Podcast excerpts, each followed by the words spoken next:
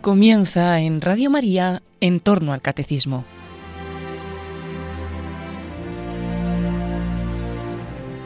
Como complemento a lo que ha estado explicando el padre Luis Fernando de Prada en su programa sobre el catecismo de la Iglesia Católica relativo a la Eucaristía, les ofrecemos una reposición del programa Se Buscan Rebeldes que el padre Ignacio Amorós dirige quincenalmente los viernes en Radio María, en el que trató del pan de la vida y las tres dimensiones de la Eucaristía.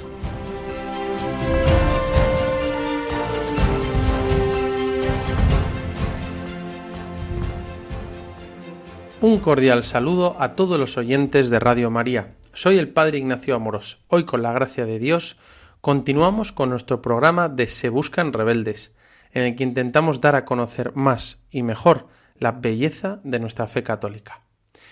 Hoy vamos a continuar con este segundo curso de nuestro programa que hemos llamado Tocar a Dios hoy, los sacramentos de la Iglesia. Y durante esta segunda temporada hemos estado reflexionando y meditando sobre los sacramentos, la liturgia, el bautismo, el sacramento de la confirmación. Incluso un día hicimos un programa especial acerca de el secreto más íntimo de Dios, la Santísima Trinidad, porque desde el bautismo y también a través de los demás sacramentos nos introducimos en el misterio de la Santísima Trinidad. Participamos del misterio trinitario entre el Padre, el Hijo y el Espíritu Santo. Nos introducimos por el bautismo y vamos creciendo en él con la ayuda de la gracia que recibimos en los demás sacramentos. Hoy vamos a comenzar hablando del sacramento que es el que tiene primacía sobre los demás, que es el sacramento de la Eucaristía. Y cómo es tan importante que nosotros aprendamos y conozcamos más sobre la Eucaristía, que es el centro de la vida cristiana. Déjame leerte así brevemente para, como introducción y para ver lo importante que es Jesús Eucaristía, este sacramento de la Eucaristía en la vida del cristiano, como aparece en el Catecismo en los puntos 1406 y 1407. Me gusta mucho porque en el 1406, en el resumen que habla sobre la Eucaristía, dice, Jesús dijo, yo soy el pan vivo, o el pan de vida, bajado del cielo. Si uno come de este pan, vivirá para siempre. El que come mi carne y bebe mi sangre tiene vida eterna. Permanece en mí y yo en él. En el fondo, el catecismo nos está citando el capítulo 6 de San Juan, el discurso del pan de vida, donde Jesús dice, yo soy el ego y mí, el Yahvé, el ego sum, eh, yo soy el pan de vida yo soy el pan de vida, bajado del cielo. Y es el pan de vida que alimenta nuestra alma.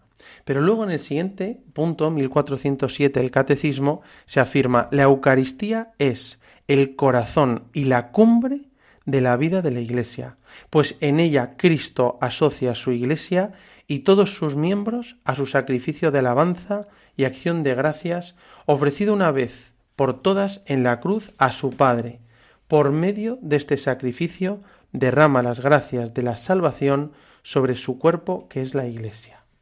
Bueno, realmente la Eucaristía es el centro, ¿no? Es, es bueno, culmina la iniciación cristiana, pero a la vez es el centro y el culmen. Especialmente significativo es como aparece en el Concilio Vaticano II, que dice que la Eucaristía es fuente y cumbre de la vida cristiana. Así aparece en Lumen Gentium, en Presbyterorum Ordinis, porque realmente tenemos a Jesús y el mismo sacrificio de Cristo en la cruz que se renueva. Hoy vamos a hablar un poquito de este sacramento, intentando eh, aprender sus distintas dimensiones y toda la riqueza que tiene la Eucaristía. Yo quería comenzar con algunas preguntas que me hacen, ¿no? Porque a veces en el ambiente católico eh, se habla de ir a la Santa Misa, de la adoración eucarística, de la comunión, y se oye decir, a mí lo que me gusta es ir a una adoración cantada, a mí me gusta ir a misa en silencio, en mi parroquia, a mí recibir la comunión o ir a llevar la comunión a los enfermos. Y uno se puede preguntar, ¿qué es mejor? ¿Qué es más importante? Padre, ¿qué tengo que hacer? Bueno, en realidad todo el misterio eucarístico es un bien y un enorme don de Dios. Pero nos parece muy interesante desarrollar algo que muestra la enorme grandeza que contiene el sacramento de la Eucaristía, que como aparece, como aparece en el Concilio Vaticano II, es fuente y cumbre de la vida cristiana.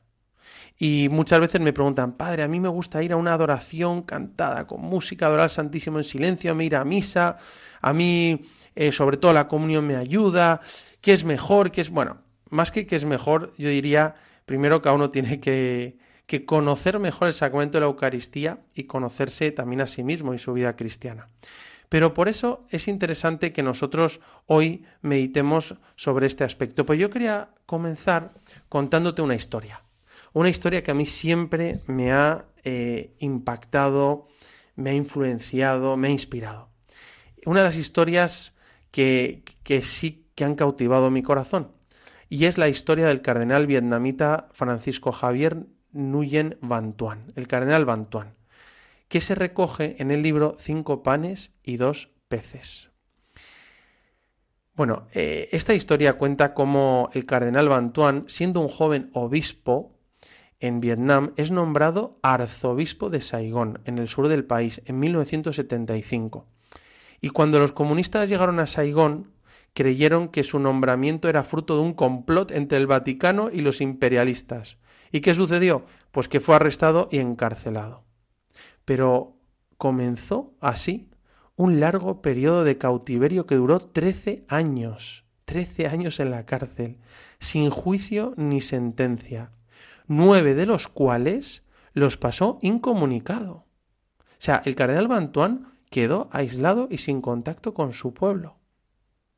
Siendo un, sacerdote, un bueno, sacerdote joven, obispo joven, y le encarcelan 13 años. Él dice que una de las cosas que tuvo que aprender es a vivir el momento presente, porque siempre le venía a la cabeza pensar, bueno, ya cuando salga a la cárcel, haré esto, haré lo otro, seré feliz. Y dijo, no, mira, yo tengo que vivir el momento presente, aunque sea así de duro. En una cárcel, maltratado, incomunicado de los comunistas en Vietnam de ese momento. Pero eh, el canal Bantuan, recordando lo que hizo San Pablo con sus cartas en el cautiverio, buscó el modo de ponerse en comunicación con sus fieles. Y una mañana le dijo a Juan, un niño de siete años, dile, dile a tu madre que me compre blocs viejos de calendarios. Y por la noche el niño le trajo los cuadernos. Y así, dice el cardenal Bantuán, escribía a mi pueblo mi mensaje desde la cautividad. El obispo le devolvía los escritos al niño que se los entregaba a sus hermanos. Estos se encargaban de copiarlos y distribuirlos entre los católicos, que debían actuar clandestinamente. Bueno, es impresionante, ¿no? Ese deseo de, de pastoral, de crear a los fieles. Hay muchas historias, ¿no? Que cuentan del cardenal Bentuán. Hoy yo me quiero centrar en lo que a él le daba fuerza, le sostenía y le llenaba de ilusión y de amor para poder vivir ese momento presente y entregarse a los demás. Bueno, Bantuán sabía que la fuerza que precisaba para mantener su alma y su estado de ánimo solo, se solo podía venir del encuentro con el Señor vivo en la Eucaristía. Y él escribe y dice, cuando me arrestaron tuve que marcharme enseguida con las manos vacías. Al día siguiente me permitieron escribir a los míos para pedir lo más necesario, ropa, pasta de dientes, bueno, sobre todo para que no tuvieran que pagar los otros, ¿no? Y sobreviviera, pero bueno, les puse, dice el cardenal Bantuán, por favor, enviadme un poco de vino, un perdón, enviarme, enviadme un poco de vino como medicina contra el dolor de estómago. Bueno, los fieles comprendieron enseguida, ¿no? Entonces le, enviaron una botellita de vino de misa y con una etiqueta que ponía medicina contra el dolor de estómago y hostias escondidas, formas, ¿no? Escondidas en una antorcha contra la humedad. La policía le preguntó al cardenal Bentuán, ¿le duele el estómago? Y él contestó, sí, aquí tiene una medicina para usted.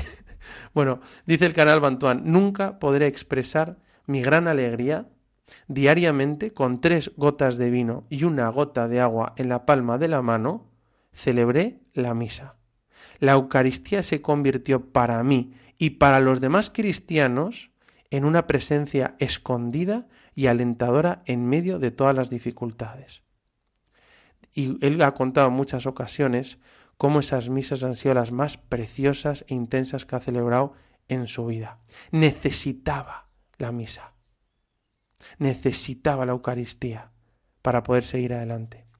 Cuenta él que finalmente la libertad le llegó de improviso el 21 de noviembre de 1988 y supo un y, perdón, y supuso un enorme gozo para todos los cristianos vietnamitas. Pero no pudo permanecer mucho en su tierra.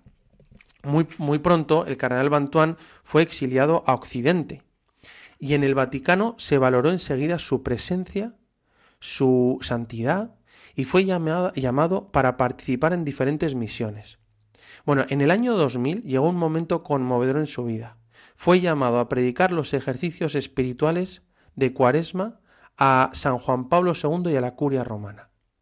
Y cuando el Papa le recibió para felicitarle y mantener con él una entrañable conversación, el cardenal Bantuán respondió Hace veinticuatro años estaba celebrando misa con tres gotas de vino y una de agua en la palma de mi mano. Nunca hubiera pensado que el Santo Padre me recibiría de esta manera. Qué grande es nuestro Señor y qué grande es su amor. Bueno, esos ejercicios espirituales que predicó el cardenal Bantuán en Roma están recogidos en un libro, creo que se titula Testigos de la Esperanza, que es fantástico, muy recomendable, ¿no? Estos libros, Cinco panes y dos peces, Testigos de la Esperanza. En el año 2001 el Papa le nombró cardenal de la Iglesia Católica y el 16 de septiembre del 2002, tras padecer un cáncer durante años, dio el paso definitivo a la vida eterna. Bueno, sin lugar a dudas, esta historia del cardenal Bantuán, que, muchos conocen y que si no te animo a leerla y a conocerla, esta historia nos recuerda que el alimento y la fuerza que necesitamos los cristianos nos viene del encuentro con Jesús que está vivo en la Eucaristía. Por eso nosotros necesitamos este sacramento. Y por eso vamos a meditar durante algunos programas sobre la, Eucaristía, la Santa Misa y este sacramento, sacramentorum, como decía Santo Tomás de Aquino, el sacramento de los sacramentos, que realmente nos alimenta el alma y es fuente y cumbre de la vida cristiana. Bueno, el sacramento de la Eucaristía recibe muchos nombres en la Sagrada Escritura y en la tradición. Se habla de la Eucaristía como acción de gracias, como fractiopanis, fracción del pan, como aparece en Hechos de los Apóstoles, ¿no? Probablemente así se referían a la, a la Eucaristía los primeros cristianos. Y vamos, no irían vamos a la misa o vamos a la parroquia, no, vamos a la fractiopanis. Bueno, eh, también se refiere a la Eucaristía como la cena del Señor, banquete de amor, Santa Misa, Santa Misa sobre todo porque termina la, misa, sobre todo en latín se decía ite misa est, ¿no? Y es el envío, la misio. Bueno, Santa Misa, que es como nos referimos ahora coloquialmente, sacrificio del altar, pan de vida, fármaco de inmortalidad, medicina de inmortalidad, como aquello que da salud y sana nuestra alma y nuestro corazón. Pero hoy quería hablar especialmente de tres dimensiones de la Eucaristía que creo que pueden ayudar a descubrir y vivir toda su riqueza. Las tres dimensiones de la Eucaristía fundamentales son sacrificio, comunión y presencia. Primero, sacrificio o memorial de la pasión, muerte y resurrección de Cristo. Segundo sería comunión o banquete, que nos une con Cristo muerto y resucitado y con todos los que participan de él, esa dimensión celebrativa. Y tercero, presencia real, del cuerpo y la sangre de Cristo bajo las especies del pan y del vino.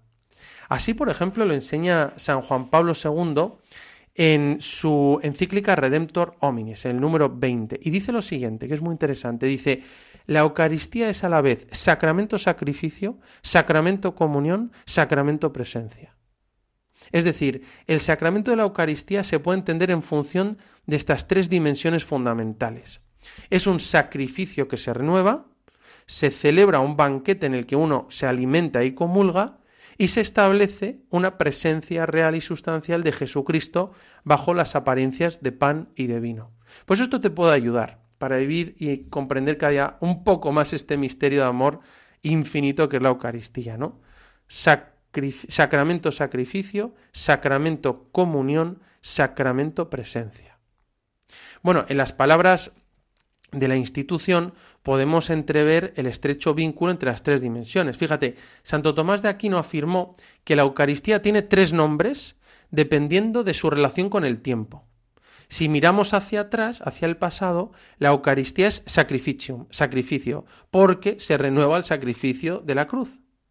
Si miramos el presente, la Eucaristía es comunio, comunión, en el hoy y ahora del momento presente. Es una comunión con Jesucristo y una comunión con los demás miembros del cuerpo místico de Cristo. Y si miramos al futuro, la Eucaristía es viaticum, viático, porque es una presencia que se perpetúa y continúa, que nos llevará a través de nuestro camino a nuestra meta, que es el cielo. El cielo. Por eso se habla de prenda de vida eterna. La prenda es un buen símil, ¿no? Tú tienes una prenda, en prenda un kilo de oro como garantía de los 100 kilos de oro que recibirás cuando llegue el momento y se realiza el contrato, ¿no? Es tener ya lo que vas a tener después. Bueno, también se habla como prenda de vida eterna. Y continúa Santo Tomás y dice que el gran nombre de este sacramento es Eucaristía, acción de gracias, porque en eso consiste el cielo, en alabar y dar gracias a Dios para siempre. Qué bonito cómo, cómo lo enseñaba Santo Tomás, Suma Teológica, eh, parte tercera, cuestión 73, artículo 4, por si lo quieres mirar. En cualquier caso, son estas tres dimensiones. Él lo relaciona con el tiempo, ¿no? Sacrificium, comunio, viaticum, sacrificio, comunión, presencia que se perpetúa. Y de una manera muy sugerente lo expresaba San José María Escriba, afirmando que podíamos considerar la Eucaristía con tres S, sacrificio, sacramento y sagrario. Las tres S, sacrificio, sacramento, comunión y sagrario, presencia. sacrificio, sacramento, sagrario. y, y, escribe en Escristo que pasa en el número 85, dice, hace muchos años aprendimos todos en el catecismo que la Sagrada Eucaristía puede ser considerada como sacrificio y como sacramento, y que el sacramento se nos muestra como comunión y como un tesoro en el altar, en el sagrario, ¿no? sacrificio, sacramento y sagrario. Estas tres dimensiones nos pueden ayudar a profundizar en nuestro conocimiento de Jesús Eucaristía, para que realmente podamos amarle más, para que podamos valorar toda la grandeza que tiene este sacramento en todas sus dimensiones y así vivirlo mejor. Hacemos un momento de reflexión y continuamos en unos instantes.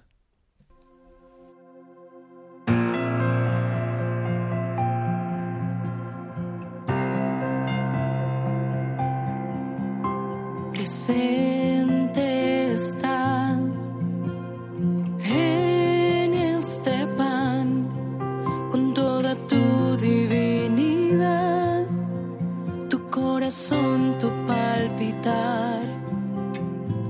Presente estás, lo creo, Señor, bajaste del cielo a este la vida eterna hoy me das.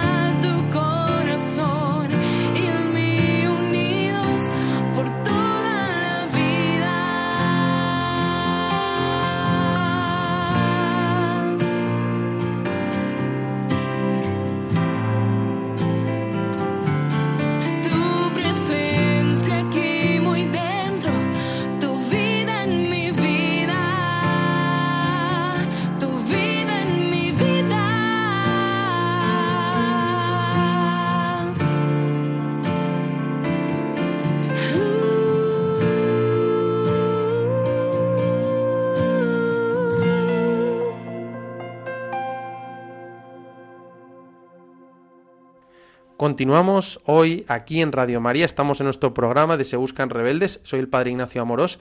Hoy estamos, eh, como hacemos en esta segunda temporada, hablando de los sacramentos y estamos reflexionando y meditando sobre el sacramento de la Eucaristía. Y hemos estado enumerando esas tres dimensiones fundamentales que tiene este sacramento de la Eucaristía. Sacrificio, comunión o banquete y sagrario o presencia, ¿no? Presencia. Benedicto XVI escribió en Deus Caritas Es, en el número 13, y dice, Jesús ha perpetuado este acto de entrega, es decir, la ofrenda que Cristo hace de sí mismo al Padre para redimir al mundo, mediante la institución de la Eucaristía durante la última cena. Fíjate, nos lleva a la última cena siempre, donde se instituye la Eucaristía. Y continúa Benedicto XVI, ya en aquella hora, Él anticipa su muerte y resurrección dándose a sí mismo a sus discípulos en el pan y en el vino, su cuerpo y su sangre como nuevo maná. Si el mundo antiguo había soñado que en el fondo el verdadero alimento del hombre, aquello por lo que el hombre vive, era el logos, la sabiduría eterna, ahora este logos se ha hecho para nosotros verdadera comida como amor. Impresionante, ¿no? Cuando Jesucristo está en la última cena, sabe que le quedan pocas horas, le, late el corazón con fuerza y les amó hasta el extremo, instituye la Eucaristía.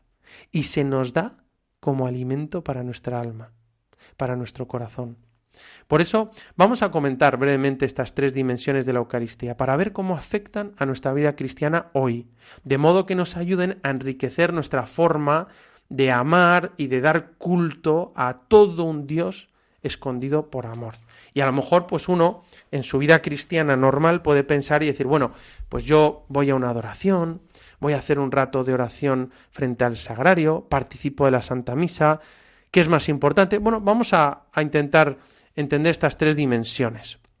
Bueno, se podría decir que en primer lugar, el sacramento de la Eucaristía es un sacrificio porque se hace presente el mismo sacrificio de Cristo en el Calvario, pero de forma sacramental, a través de signos sensibles, y de forma incruenta, es decir, sin derramamiento de sangre, sin violencia. No es que Jesús vuelva a morir, no, sino que traemos al lugar y al momento actual la entrega de Jesús por amor a nosotros, para la remisión de nuestros pecados. Es decir, la Eucaristía en este sentido es representar, actualizar hoy hacer presente el mismo sacrificio de Jesús en la cruz. Es la renovación incruenta del sacrificio del Calvario, el sacrificio de la nueva alianza. Por eso, la dimensión sacrificial de la Eucaristía es esencial y primordial.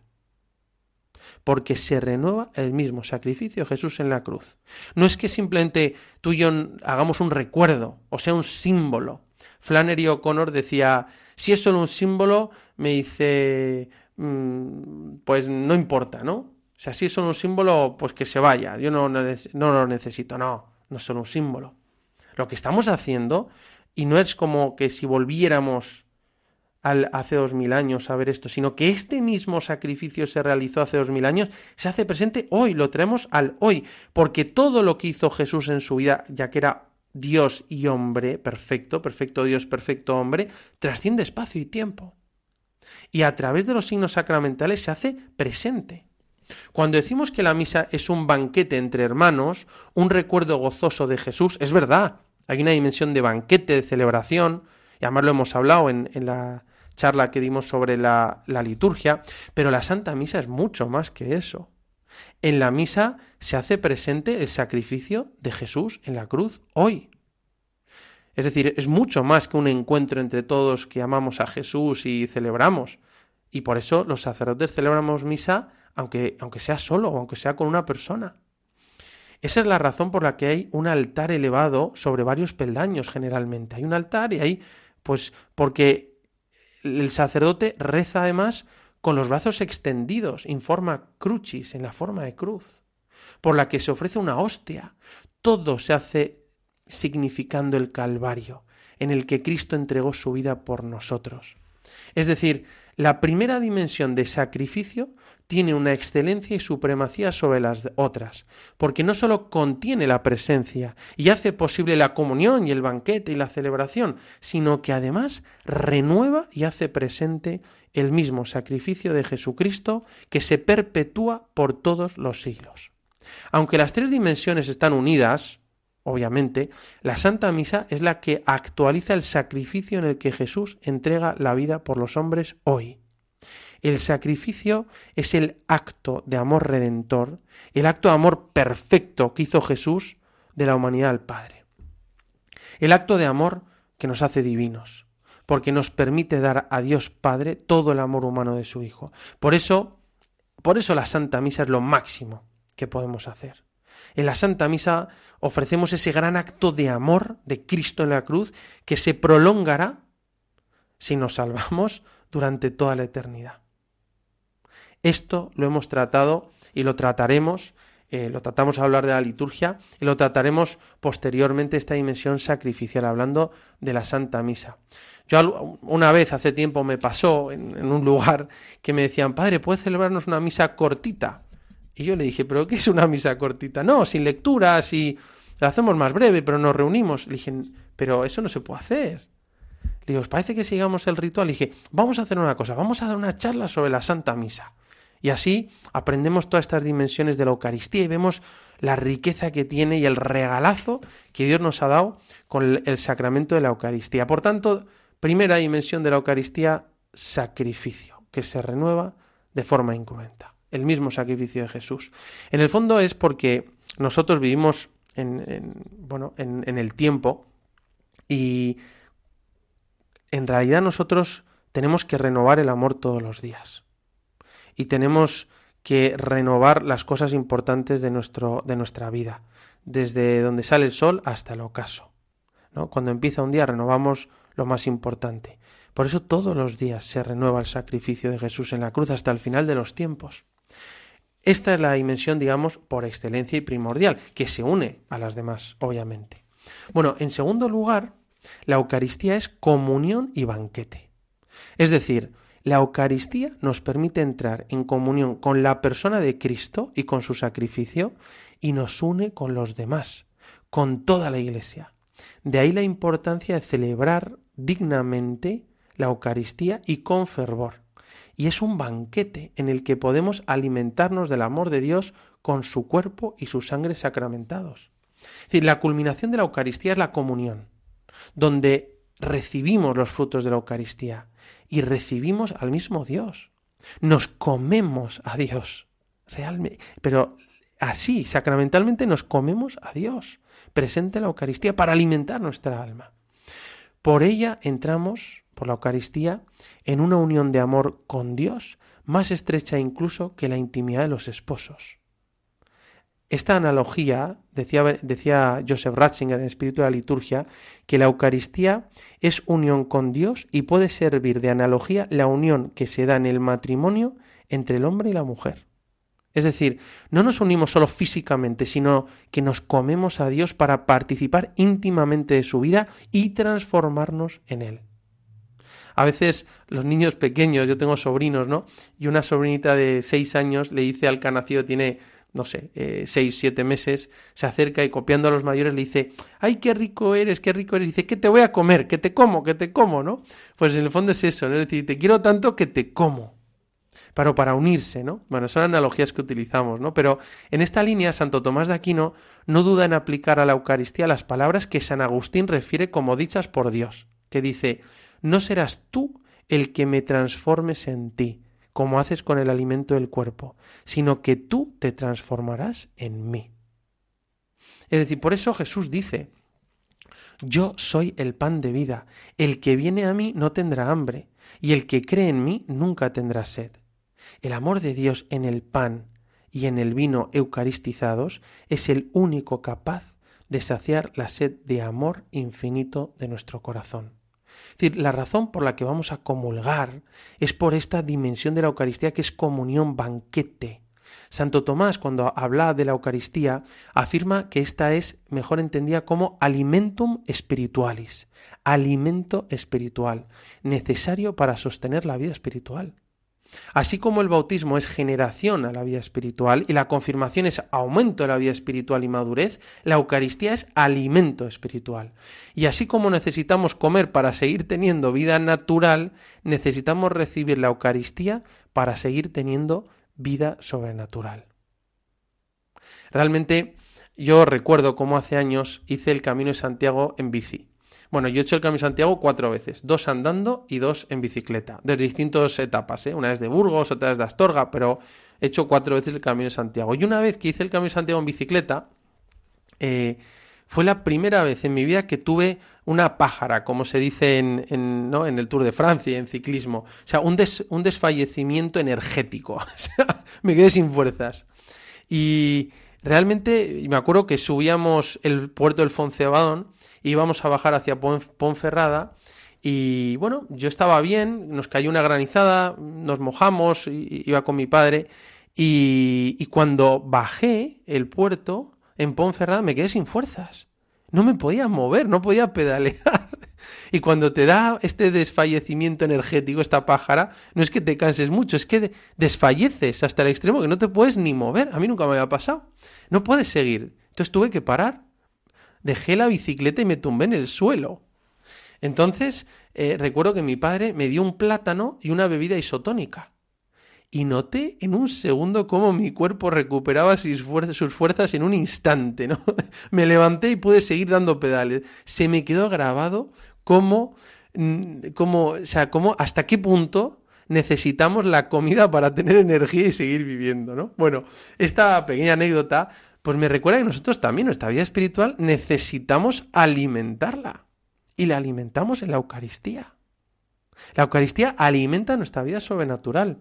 Cristo se ofrece como alimento, pero como un alimento con propiedades extraordinarias, porque a diferencia de cuanto sucede con la nutrición natural, en el que el alimento recibido se transforma ¿no? en corporeidad de quien lo come, Cristo es capaz de asimilar el hombre así. ¿No? Como decía el filósofo Feuerbach, que decía, eres lo que comes. No es que sea un filósofo que comparta muchos postulados, pero él decía siempre, eres lo que comes, es muy conocido. Bueno, los padres de la Iglesia también entendieron que efectivamente somos lo que comemos. Los cristianos comemos el cuerpo y la sangre de Jesús, nos alimentamos del cuerpo y la sangre de Jesús, no solo son símbolos. Y si comemos el cuerpo y la sangre de Jesús y hemos dicho que nos transformamos en lo que comemos, entonces nos convertimos más en Cristo, nos cristificamos, nos divinizamos.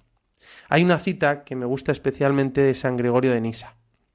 Yo le quiero mucho a este padre de la Iglesia que escribió Vita Moisés, que es uno de los primeros tratados de teología espiritual. Bueno, él en la Gran Catequesis escribe, aquel cuerpo de Cristo dotado por Dios de inmortalidad, recibido en el nuestro, lo cambia y transforma en sí totalmente. Por eso es tan importante asistir a misa y comulgar, para recibir el amor de Dios hecho pan, que nos hace más preciosos a Jesús. Por eso, qué bonito que tú y yo recordemos que realmente el sacrificio de la Eucaristía también tiene esta dimensión de banquete porque cuando recibimos el amor de Dios hecho pan, que nos hace más parecidos a Dios, nos transformamos en Jesucristo, nos divinizamos, nos cristificamos. Realmente hay hambre de Eucaristía, hay hambre de Dios. Yo recuerdo hace unos años que viajamos un grupo de jóvenes a hacer un voluntariado a Burundi, a Burundi. Y fuimos a trabajar con las misioneras de la caridad a un pueblo eh, muy pobre que se llama Kirundo, que está en la frontera con Ruanda. Bueno, en esa casa las misioneras de la caridad tenían, bueno, cientos de niños huérfanos, una casa para enfermos, otra para gente de la calle, vagabundos, hacían dispensario médico. Entonces íbamos ahí los jóvenes, ayudábamos. Entonces yo fui un día a preparar todo y las hermanas, las misioneras de la caridad me dijeron, bueno, vamos a ir a dar la comunión a los enfermos. ¿Quieres venir? Y dije, sí, sí, yo soy súper católico, ya me había convertido, tenía 19 años. Y, le dije, pues sí, os acompaño. Y entonces eh, yo llevaba una mochila con algo de medicina, ropa y una lona para las casas. Y entonces me fui con las misiones de la caridad y ellas llevaban en una pequeña teca, portaviáticos, llevaban algunas formas consagradas con Jesús Eucaristía para, para llevar a, los, a los enfermos, a los pobres. Y entonces íbamos caminando, ellas, ellas, iban con sus aris, sus chancletas, sus sandalias, dejamos una, una especie de camioneta 4x4, íbamos caminando por todas las colinas africanas de Burundi. Y veías todas las colinas llenas de bananeros, de plantaciones de alubias y de pequeñas casas que tenían eh, pues las paredes de adobe y el techo de paja. Una zona muy pobre, no tenían ropa, iban descalzos y entonces íbamos a llevar a Jesús a la Eucaristía, íbamos rezando todo el rato, precioso. Y la última eh, casa que fuimos a visitar era un matrimonio leproso. Este matrimonio, cuando nos veía llegar a lo lejos, tenía una casita pequeña de paja, a las paredes y muy pobre. Y me acuerdo que le llevábamos una lona para poner en el techo, para que no se mojaran con las lluvias. Bueno, entonces yo me acerqué y en ese momento recordé pues eh, a San Francisco Asís, cómo se venció a sí mismo para abrazar a un leproso, ¿no? Y dicen también de San Martín de Tours, con un, bueno, con un enfermo. Bueno, yo pensé en San Francisco Asís y dije, yo también voy a hacer lo mismo. Entonces me adelanté como para saludarles y dar un abrazo. Y entonces la, la señora, con los tres dedos que tenía el muñón por la enfermedad, eh, me miró, señaló a, me, a, la, a, la, monjita, a la misionera de caridad que llevaba a Jesús, puso la mano como una señal de para, señaló a la monjita y dijo Imana. Imana en Kirundi significa Dios. Como diciéndome gracias, pero no, primero Dios primero quiero recibir a Jesús Eucaristía. Bueno, yo di un paso al lado. yo en ese momento no sabía, eso se llama síndrome del Salvador, como que quiere salvar el mundo y el mundo lo salva Jesucristo. Nosotros colaboramos, ¿no? Y participamos, participamos con él, la salvación del mundo. Pero entonces yo me quedé ahí a un lado, viendo cómo se acercaba la hermana con, con Jesús Eucaristía y esta mujer y su, y su esposo eh, se limpiaba la boca muy humildemente, y receaban una Ave María, hicieron el rito de la comunión fuera de la Santa Misa breve y recibí a Jesús con tal piedad que yo me quedé impresionado. Y decía, qué ganas de ser sacerdote para llevar a Jesús Eucaristía a los demás. Y realmente es así. Yo pensaba, estoy en el lugar más pobre del mundo, con una persona muy necesitada, no sabía leer ni escribir ni nada, pero tenía una fe en Jesús Eucaristía y lo que primero necesitaba esa persona es el amor de Dios en el pan y alimentarse de la Eucaristía. Y después el resto. Le dimos las medicinas, algo de ropa, la lona, algo de comida. Pero lo que realmente necesita el ser humano, lo único que puede saciar nuestra hambre y nuestra sed de amor y de felicidad, es el amor infinito de Dios en la Eucaristía. Y ese es el gran regalo que nos dio Jesús. Yo ese día lo vi lo comprobé. Me acuerdo que años más tarde, en una conversación en Londres con una persona de un trabajo pues muy bueno de, del mundo de la banca de inversión, me acuerdo que le había cambiado toda la vida porque nada le llenaba. No le llenaba la vida cómoda, no le llenaba el dinero, la sexualidad, la, todo. Y ni nada. Y decía, me siento vacío hasta que descubrí a Jesús Eucaristía que llena mi corazón. En el sitio más pobre del mundo, en los sitios más ricos del mundo, tenemos hambre y sed de Eucaristía. El mundo está sediento del amor de Dios en la Eucaristía de Jesús. Bueno, hacemos un momento de reflexión y continuamos en unos instantes.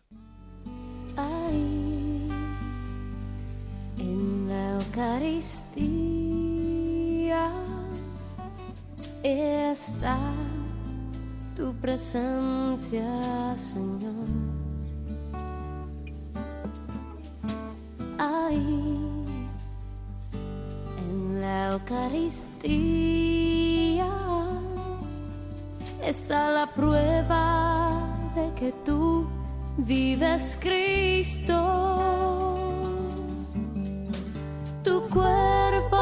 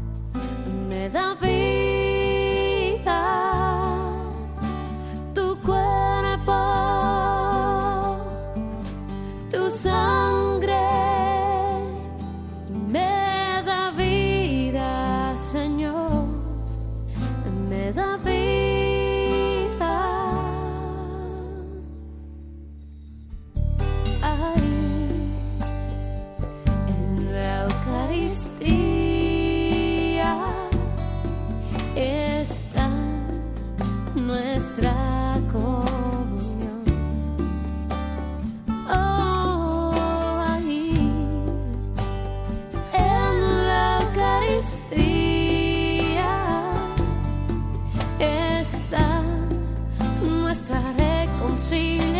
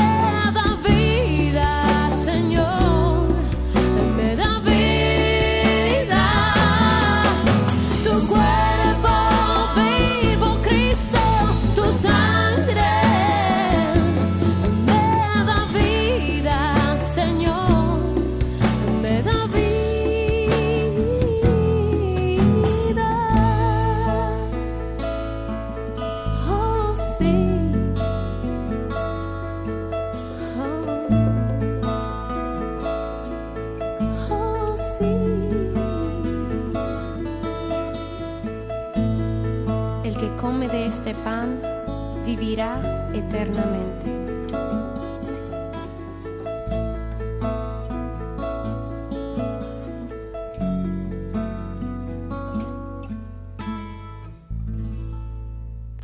Continuamos hoy aquí en Radio María. Estamos en nuestro programa de Se Buscan Rebeldes. Soy el Padre Ignacio Amorós y estamos hablando del pan de la vida, de la Eucaristía, de las tres dimensiones de la Eucaristía. Hemos estado hablando de la dimensión de sacrificio, que es la que tiene primacía y excelencia, de la dimensión de comunión o banquete, y cómo la Eucaristía nos tiene que llevar al culmen, que es la comunión, alimentarte de Dios, comer a Dios en el pan y en el vino eucaristizados, consagrados, y eso es de esa manera entras en comunión con ese misterio de la pasión, muerte y resurrección de Jesucristo que sucede en la misa y a la vez con todos los hermanos y alimentas tu vida espiritual. Hemos dicho cómo Santo Tomás se refería a la Eucaristía como alimentum spiritualis, alimento espiritual.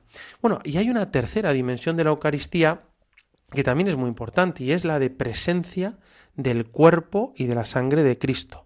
Y no solo un símbolo o un signo bonito de su amor, no, no, no, no. La Eucaristía bajo las especies del pan y vino, perdón, bajo las especies del pan y del vino, contienen y hacen presente el cuerpo, la sangre, el alma y la divinidad de Jesucristo mientras permanecen las especies eucarísticas. Y esto es así por el poder de las palabras de Jesús, que dijo, esto es mi cuerpo, esta es mi sangre, y se identifica con los dones ofrecidos en la misa. Jesús mismo dijo en el discurso del pan de vida, del capítulo 6 de San Juan, yo soy el pan de vida, el que come de este pan vivirá para siempre, porque mi carne es verdadera comida y mi sangre es verdadera bebida. Es decir, la presencia eucarística se prolonga en el tiempo mientras que permanecen las especies del pan y del vino. Por tanto, la, dimensión de presencia lo que hace es perpetuar hacia el futuro esa presencia de Jesús sacramental en la Eucaristía. La presencia eucarística no se circunscribe solo a la misa, sino que Cristo permanece real, verdadera y sustancialmente presente bajo las especies eucarísticas. La Iglesia fue tomando conciencia de este misterio de la presencia de Jesús en la Eucaristía progresivamente. Al principio no existían lo que nosotros llamamos sagrarios, ¿no? Pero sí se reservaban las hostias consagradas en lugares que se consideraban seguros y dignos, para que los diáconos pudieran llevar la comunión a los enfermos al terminar la misa. Entonces, la Iglesia comenzó a cuidar esos lugares donde se reservaba la Eucaristía y a tener un culto especial y a rezar incluso ahí. Al principio se trataba de palomas de plata que colgaban del techo para proteger las formas consagradas de los insectos y de otros animales. Es lo que ahora se llama columba eucarística, que es algo precioso. Digamos, ese fue el inicio de los sagrarios, ¿no? Que guardaban las hostias consagradas para llevar a los enfermos y para guardarlas pues buscaban el lugar más digno de la casa y además lo colgaban de una paloma, símbolo del Espíritu Santo, para que no tuviera problema ¿no? Con, la suciedad o con los insectos. Este fue el inicio de los sagrarios, ¿no? Por eso tenemos sagrarios en las iglesias, en la parroquia, y la presencia eucarística de Cristo se prolonga después de la misa. Y de ahí viene la adoración del Santísimo Sacramento. Se apoya en esta dimensión de la Eucaristía, la presencia real. De aquí brotan muchas prácticas cristianas que conocemos, ¿verdad? Visitas al Santísimo Sacramento, procesiones con la Eucaristía, con el Santísimo, bendición con el Santísimo, exposición del Santísimo, adoración perpetua, que tiene tantas parroquias, precioso la adoración perpetua, que cambia el mundo. Todas ellas, de incalculable valor para la vida espiritual del cristiano, vienen de esta dimensión eucarística de presencia real. Ahora eh, hace mucho bien a muchos jóvenes católicos estas horas santas de adoración a Jesús en la Eucaristía y es precioso ver cómo ayuda y cómo la presencia de Jesús en la Eucaristía lo cambia todo. Bueno, estas son como las tres dimensiones fundamentales de la Eucaristía. Sacrificio, que se renueva incurrentemente, comunión, banquete, y presencia real. Quizá en otro programa más adelante vamos a hablar más sobre esta presencia real y cómo se explica de manera católica.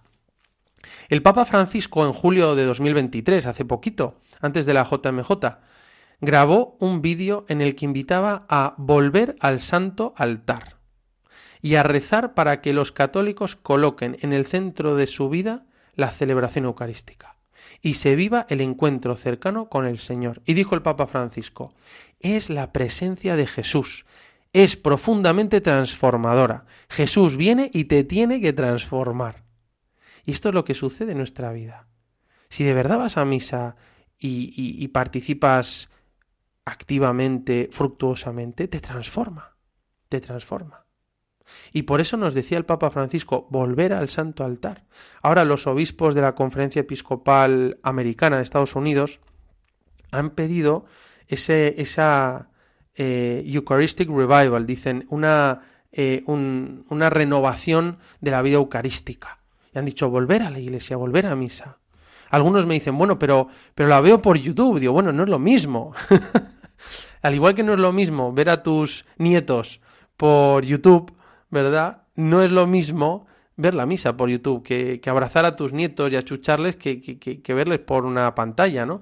Pues no es lo mismo. La dimensión física sacramental de los sacramentos, perdón, valga la redundancia, es importante. No es lo mismo ver la misa por YouTube que ir a misa. Tenemos que ir a misa presencialmente y tocar a Dios y alimentarnos de Jesús. Por eso eh, uno hace lo que puede, ¿no? Hay circunstancias que no te permiten ir a misa por edad, por enfermedad, bueno, no pasa nada, pues mejor verla al menos por YouTube o que luego te puedan traer la comunión, pero si podemos, por supuesto, ir a la parroquia. Hay muchas personas que después de la pandemia pues han quedado como sin, como sin necesidad de ir a misa presencial. No, no, es muy importante. Hay que volver, como dice el Papa Francisco, volver al santo altar, volver a la misa presencial y tocar a Dios por esta dimensión tan importante física que tiene y de presencia. El ideal cristiano consistiría entonces en vivir cotidianamente la triple dimensión eucarística, sacrificio, comunión y presencia. O si te ayuda, puedes recordar las tres S, sacrificio, sacramento y sagrario.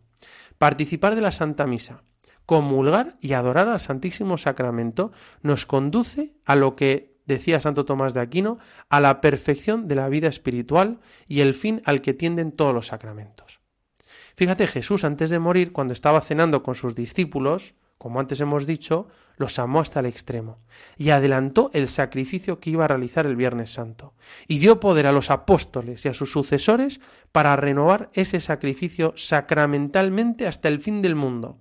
De esta forma lo resume el catecismo. Te voy a leer el punto 1323, que me gusta mucho. Dice, Nuestro Salvador en la última cena, la noche en que fue entregado, instituyó el sacrificio eucarístico de su cuerpo y su sangre para perpetuar por los siglos hasta su vuelta el sacrificio de la cruz y confiar así a su esposa amada, la Iglesia, el memorial de su muerte y resurrección, sacramento de piedad, signo de unidad, vínculo de amor, banquete pascual en el que se recibe a Cristo. El alma se llena de gracia y se nos da una prenda de la gloria futura. Bueno, este es el sacramento de la Eucaristía que contiene al mismo Jesús con su cuerpo, con su sangre, con su alma y con su divinidad, que renueva el sacrificio de la cruz por amor nuestro y que nos hace entrar en esa intimidad y en esa comunión con Dios y con nuestros hermanos. Cuando a veces me dicen algunos católicos o algunos jóvenes, a veces me dicen, Padre, me siento perdido, mi vida no tiene sentido, no sé a dónde voy ni por qué tengo que hacer ciertas cosas, es decir, no estoy bien, ¿qué me pasa? Y es una persona católica. Bueno, algunas veces le contesto y, con una pregunta y le digo, ¿alguna vez vas a misa? ¿Alguna vez te confiesas? ¿Intentas leer algo para conocer más a Jesús? ¿O vas a rezar algún día a la iglesia cerca de un sagrario? Y a veces me contestan, no, la verdad es que no voy a misa desde hace años y no me confieso desde que era niño, ¿no? Desde la comunión prácticamente. Entonces, claro, les digo, la vida que tienes dentro de ti no está siendo alimentada con conocimiento y amor, no está renovando tu relación con Jesús, por eso has perdido el sentimiento de conexión con el Señor. Dedica tiempo a tratar a Jesucristo y no te alejes de los, de los sacramentos. Necesitamos realmente volver al altar. Y yo le digo, ¿por qué no pruebas una cosa? Mira, durante un mes prueba un mes vivir como un cristiano serio rezando, yendo a misa, teniendo orden de vida, queriendo a los demás, viviendo tus dificultades con visión sobrenatural, ofreciéndola por, por la gente. Intenta vivir un mes así, vete a un grupo cristiano, vete a la parroquia, haz el bien, estudia, inténtalo en la lucha. Y ya verás qué pasa. Por eso el Señor Jesús, nuestro Dios, nuestro Salvador, se quedó con nosotros. Jesús dijo, yo estaré con vosotros todos los días hasta el fin del mundo. El Señor se quedó con nosotros en la Eucaristía. Tenemos a Jesucristo escondido en el sagrario, esperándonos cada día para llenarnos de su amor y acompañarnos a lo largo de nuestra vida, de nuestro día a día. Yo te invito a que todos busquemos un rato, un ratito todos los días para pasarlo junto a Jesús sacramentado. Esa es mi invitación hoy, que tú y yo pasemos tiempo junto a un sagrario, que estemos todos los días un ratito con Jesús Eucaristía. Mira, cuando estás delante de Jesús en la Eucaristía pasan cosas. Pasan cosas en tu alma, pasan cosas en tu vida. Y lo que sucede es que te transforma. Para muchas personas esto es lo que ha cambiado la vida del cristiano y es decidirse a pasar tiempos de oración delante de Jesús Eucaristía.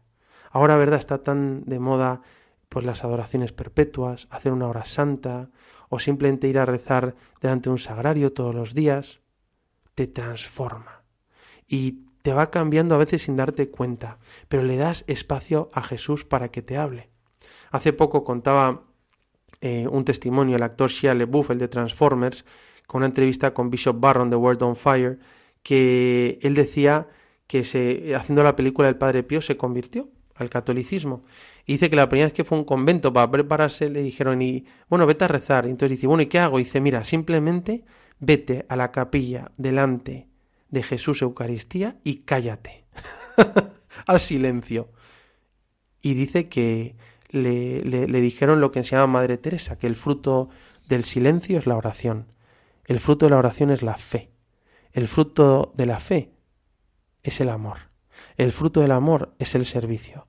Y el fruto del servicio es la paz. Y dice que lo que sucedió es que en ese silencio delante de Jesús le vinieron pensamientos amorosos. Y los pensamientos amorosos se convirtieron en deseos amorosos. Y los deseos amorosos se convirtieron en actos de amor.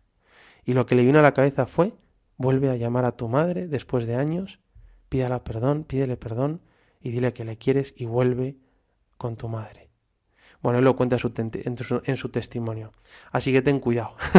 Delante de Jesús Eucaristía pasan cosas, pero sobre todo te cambia la vida. Te llena de su amor, de su felicidad, que es la única que puede saciar nuestra sed infinita de amor y de alegría. Le pedimos a la Virgen María, nuestra Madre del Cielo, que nos ayude a valorar este sacramento precioso que nos dejó su Hijo Jesús, y que alimenta nuestra vida espiritual.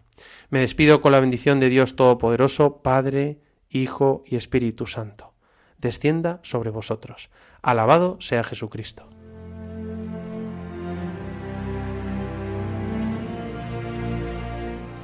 Finaliza en Radio María en torno al catecismo. Como complemento a lo que ha estado explicando el padre Luis Fernando de Prada en su programa sobre el catecismo de la Iglesia Católica relativo a la Eucaristía, les hemos ofrecido la reposición de un programa de Se Buscan Rebeldes, que dirige el padre Ignacio Amorós en Radio María quincenalmente los viernes, en concreto el programa en el que trató sobre el pan de la vida y las tres dimensiones de la Eucaristía.